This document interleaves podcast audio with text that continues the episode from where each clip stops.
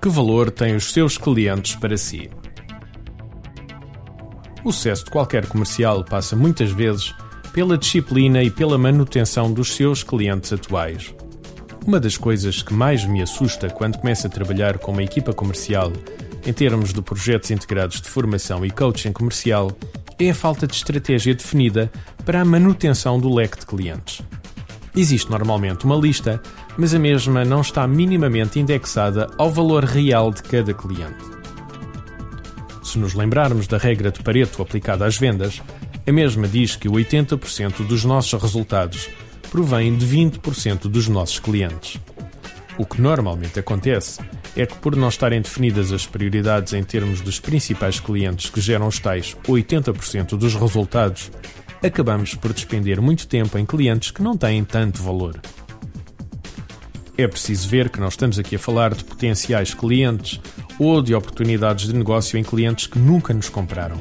Estamos sim a falar de clientes que já nos compraram e que o potencial de comprarem novamente é bastante importante. Como se diz habitualmente nas vendas, o preço de manter um cliente é três vezes superior ao de ganhar um novo cliente. Então, no nosso entender, o que deveria ser feito em primeiro lugar seria indexar a listagem de clientes a uma de três categorias. Para simplificar, vamos pensar em categoria A, B e C.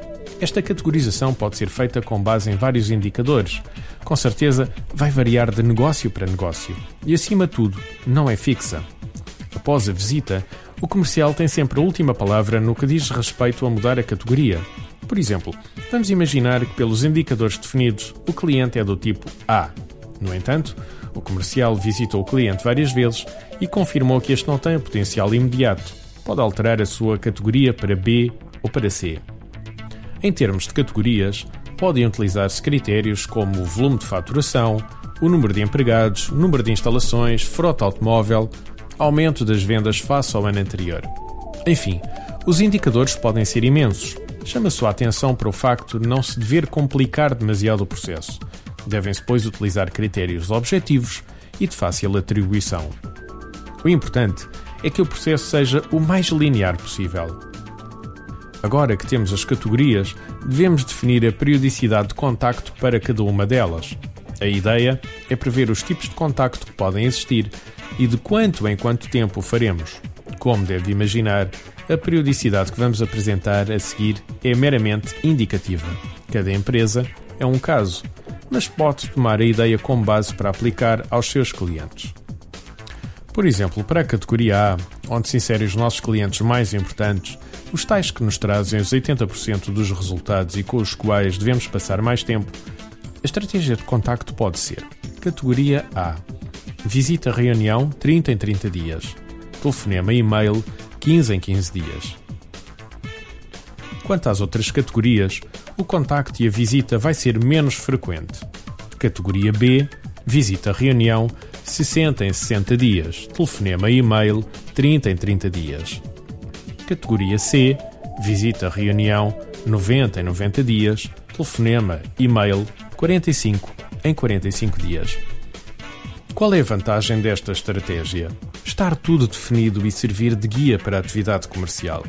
Se tiver um sistema de CRM, poderá solicitar que lhe programem estas rotinas e que o mesmo crie uma sugestão da agenda de cada comercial para cada semana. Se não tiver, pode recorrer ao velhinho Excel e criar uma folha de cálculo onde coloca todos os seus clientes e, através de fórmulas e por categoria de cliente, ele lhe sugere automaticamente data do próximo contacto. Hoje já sabe, invista algum tempo em categorizar os seus clientes. Depois, faça uma experiência. Para 20% dos seus clientes que lhe trazem 80% dos seus resultados, procure identificar qual a data e o tipo do último contacto. Vai ver que o resultado vai ser surpreendente. E já lá diz o ditado: longe da vista, longe do coração. Artigo de José Almeida, locução de João de Souza, produzido nos estúdios da Universidade Autónoma de Lisboa. Procure mais recursos no site ideiasedesafios.com.